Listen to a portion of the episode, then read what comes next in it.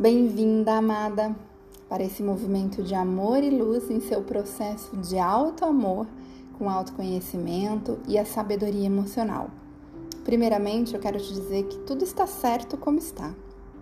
Você não poderia ser diferente do que você é hoje, porque o que você sabia é o que te trouxe até aqui. Porém, a partir de agora, começa um mundo novo, um mundo de possibilidades para você e para sua vida. Um mundo que se descortina a você, te apresentando uma nova versão de si mesma, uma versão de luz, uma versão de abundância, uma versão de essência, de reconstrução.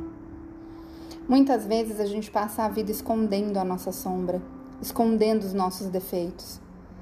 Mas quando você faz isso com você mesma, tentando tapar o sol com a peneira de quem você é, você apenas está se enganando, fugindo da sua própria luz, porque você pensa assim: olha, quanto maior a árvore, maior é a sombra que ela faz. E como Deus é perfeito, como a vida, apesar de desafiadora, é perfeita no seu papel de nos fazer evoluir o tempo todo, você também.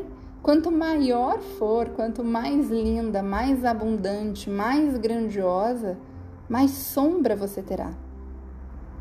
Então, quando você abre mão de mostrar a sua sombra, a sua vulnerabilidade, suas dores e seus defeitos, você também está abrindo mão de mostrar ao mundo o seu grande valor, a sua luz, a sua preciosidade. E de verdade, você não merece mais viver assim. Então, hoje, no nosso convite à reflexão, no nosso convite à prática contemplativa, reflexiva de alto amor, eu quero te chamar a atenção para a luz que você tem. Será que ela não está maior porque você anda escondendo aí a sua sombra?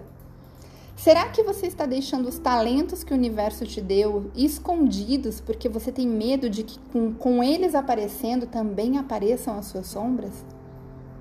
Pensa nisso e decida, a partir de hoje, evoluir ser feliz, se amar, se reconstruir, exatamente como você é, um ser dual.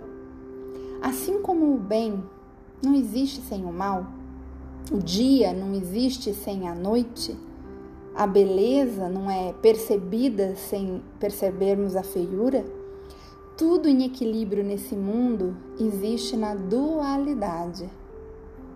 O psicólogo Carl Jung já nos trazia que nós somos yin e yang, ou seja, todas nós temos dentro de nós o nosso lado enérgico e forte do masculino e também o cuidador e sensível do feminino.